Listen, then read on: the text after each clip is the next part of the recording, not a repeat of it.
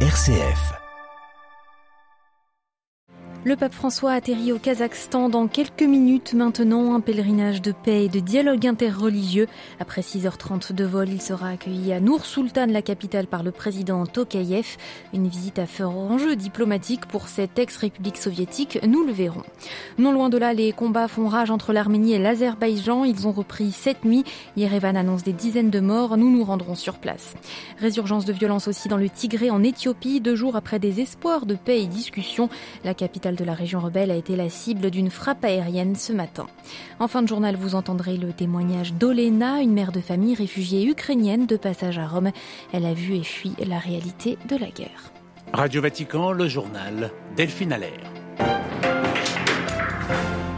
Bonjour, le pape François est prêt à se rendre en Chine. L'évêque de Rome l'a de nouveau affirmé aux journalistes. C'était il y a quelques instants à bord de l'avion papal l'emmenant au Kazakhstan pour son 38e voyage apostolique.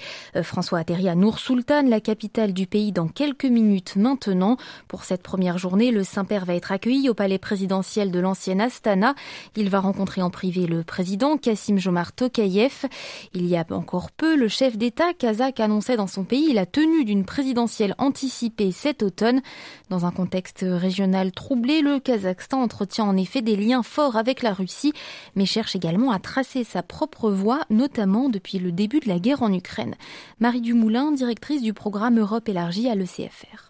Dans le contexte actuel, c'est évidemment difficile de maintenir cette relation tout en conservant dans le même temps de bonnes relations avec les partenaires occidentaux et avec la Chine. Et donc, on a vu le Kazakhstan prendre une, une voie assez particulière.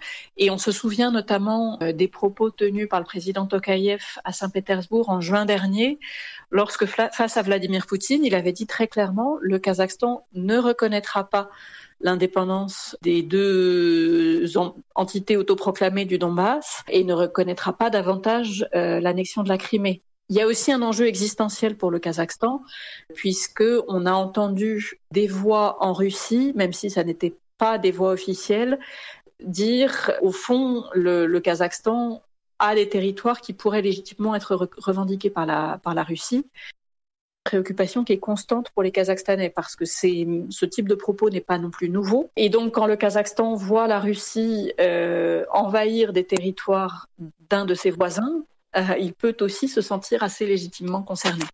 Les propos recueillis par Marine Henriot. Cet après-midi, à l'agenda du pape François, après cette rencontre présidentielle en privé, le pape livrera son premier discours en terre kazakh. Ce sera devant les autorités politiques, civiles et diplomatiques au Kazakh Concert Hall de Nour Sultan. Rencontre à suivre en direct de notre site Vatican News avec commentaires en français dès 15h20 heure de Rome. À la une de l'actualité internationale, non loin de là, la guerre ressurgit entre l'Arménie et l'Azerbaïdjan. Les forces de Bakou ont tué au moins 49 soldats armés dans des affrontements d'ampleur en cours depuis hier soir, selon Yerevan.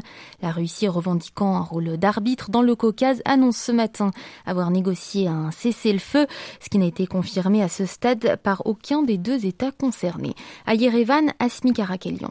Des tirs d'artillerie et de drones sur le nord et du sud d'Arménie. Dans certaines villes et villages du province sunnique et Gerarkounik, les civils ont été évacués. Les forces armées azerbaïdjanaises tirent aussi sur les colonies. Le premier ministre arménien Nikol Pachinian a expliqué que l'Azerbaïdjan trouve que la question du Haut-Karabakh n'existe plus après sa victoire et la signature de l'accord du cessez-le-feu du 9 novembre 2020. Et Bakou n'a rien à négocier avec l'Arménie. Également, président continue à évoquer la question de la démarcation et de la délimitation d'Arménie en ayant un but d'avancer ses territoires. Bakou veut aussi un couloir à Zangezur, bien que l'Arménie annonce qu'elle ne va donner aucun couloir à personne à travers de ses territoires souverains. Au cours d'un mois, il devrait avoir lieu une réunion entre les ministres des Affaires étrangères de deux pays pour les négociations de fonds sur la rédaction du traité de paix. À Hasmi pour Radio Vatican.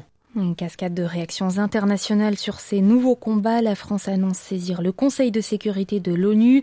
Téhéran, voisin des deux pays, appelle Bakou et Yerevan à la retenue, tandis que la Turquie, alliée historique des Azéris, appelle l'Arménie à cesser ses provocations. En Éthiopie, le gouvernement a accusé ce matin d'avoir bombardé un campus universitaire dans la ville de Mekele, la capitale du Tigré. Les rebelles de la zone s'étaient pourtant dit prêts dimanche à entamer des pourparlers de paix sous l'égide de l'Union africaine, Marie Duhamel. Oui, un campus de Mekele aurait été touché par une attaque de drone. Sur Twitter, un responsable d'hôpital évoque des blessés. Une attaque mentionnée par plusieurs sources sur le réseau social, mais impossible à vérifier. Le nord de l'Éthiopie est coupé du monde. Les journalistes n'y entrent pas. Les réseaux de télécommunications y fonctionnent de manière aléatoire. Ce matin, le Front de libération du peuple du Tigré accuse le gouvernement de la frappe, mais aussi de bloquer un processus de paix auquel il venait de souscrire. Dimanche, jour du nouvel an éthiopien, les rebelles ont en effet dit vouloir s'engager dans un processus crédible avec des négociateurs acceptables. Ils refusaient jusqu'à maintenant la médiation de l'ancien président du Nigeria, Olusegun Obasanjo, un émissaire certes de l'Union africaine, mais qui jugeait trop proche de leur ennemi, le Premier ministre Abiy Ahmed. Hier, la main tendue par les rebelles a été qualifiée d'opportunité unique par l'UA, l'ONU, les États-Unis, l'UE appelé Addis Abeba à la saisir. Ce bombardement n'est certes pas la réponse attendue. Merci beaucoup Marie Duhamel. Il devient officiellement le cinquième président du Kenya depuis l'indépendance, une main sur la Constitution, l'autre tenant la Bible. William Ruto a été investi ce matin au stade Kasarani de Nairobi. Il a remporté le scrutin présidentiel très serré du 9 août dernier, mettant fin à des semaines de controverses. Au Kenya et dans tout le Commonwealth, les adieux à la reine Elisabeth II se poursuivent avant les funérailles d'État lundi. Les Britanniques se pressent à Édimbourg pour se recueillir devant le cercueil de la défunte souveraine qui rejoindra Londres ce soir. Et les Anglicans de Rome, eux, célèbrent la mémoire de la reine dans un esprit écuménique. Une célébration eucharistique a lieu en ce moment même à la chapelle Saint-Augustin de Canterbury en présence du représentant personnel de l'archevêque de Canterbury près le Saint-Siège, Yann Ernest, ainsi que du père Anthony Courer du dicaster pour la promotion de l'unité des chrétiens. C'est lui qui conduira la prêche de cette cérémonie. Pas de perspective de paix entre l'Ukraine et la Russie. Malgré les récentes victoires ukrainiennes sur le front oriental, il est bien trop tôt pour envisager un retour massif des réfugiés. Parmi ceux-ci, les envoyés spéciaux de Radio Vatican avaient rencontré dans les premiers jours du conflit une mère de famille, Olena, c'était à la frontière moldave. Elle est passée par Rome ces derniers jours avant de partir au Canada. Elle revient pour nous sur son expérience de ces derniers mois. Cette période a été très lourde pour toute ma famille. Nous pleurions tout le temps, nous étions tellement perdus, désorientés.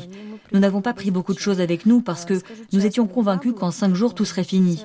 Mais chaque jour, nous voyons ce qui se passait dans la région de Kiev. Vous savez, c'est peut-être encore plus difficile pour les gens à l'étranger de vivre tout cela que pour les gens en Ukraine.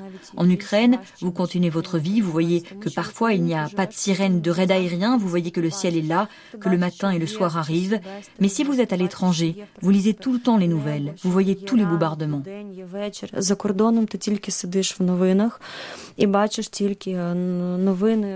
J'avais des crises de panique, je ne pouvais pas manger et les journalistes de Radio Vatican nous ont consolés. C'était important pour moi de rencontrer quelqu'un du côté positif du monde. Ils nous ont donné l'occasion de nous défouler, de pleurer et c'était une bonne expérience car c'était une rencontre très amicale et sincère qui nous apportait un grand soutien. Des propos recueillis par Svetlana Durovic de la rédaction ukrainienne de Radio Vatican. La guerre qui appelle une réforme du marché de l'électricité en Europe, c'est en tout cas le souhait du chancelier allemand qui l'appliquera dès cet hiver dans son pays. La réforme de Berlin proposée en coordination avec Bruxelles vise à faire baisser les prix et les profits de tout le secteur, explique Olaf Scholz. Une réunion extraordinaire des ministres européens sur l'énergie est prévue le 30 septembre.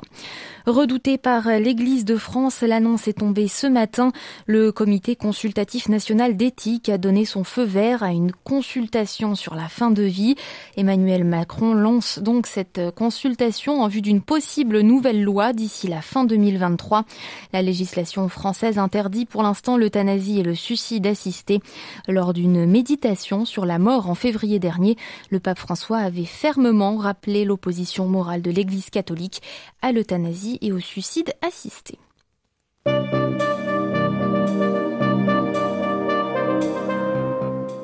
C'est ainsi que s'achève ce journal. Merci beaucoup de votre écoute et fidélité à l'antenne de Radio Vatican. Prochaine édition à 18h heure de Rome en compagnie de Marie Duhamel. D'ici là, vous pouvez suivre les tout premiers discours en terre kazakh sur vaticannews.va avec commentaires en français ainsi que sur notre chaîne YouTube. Très belle journée à chacun.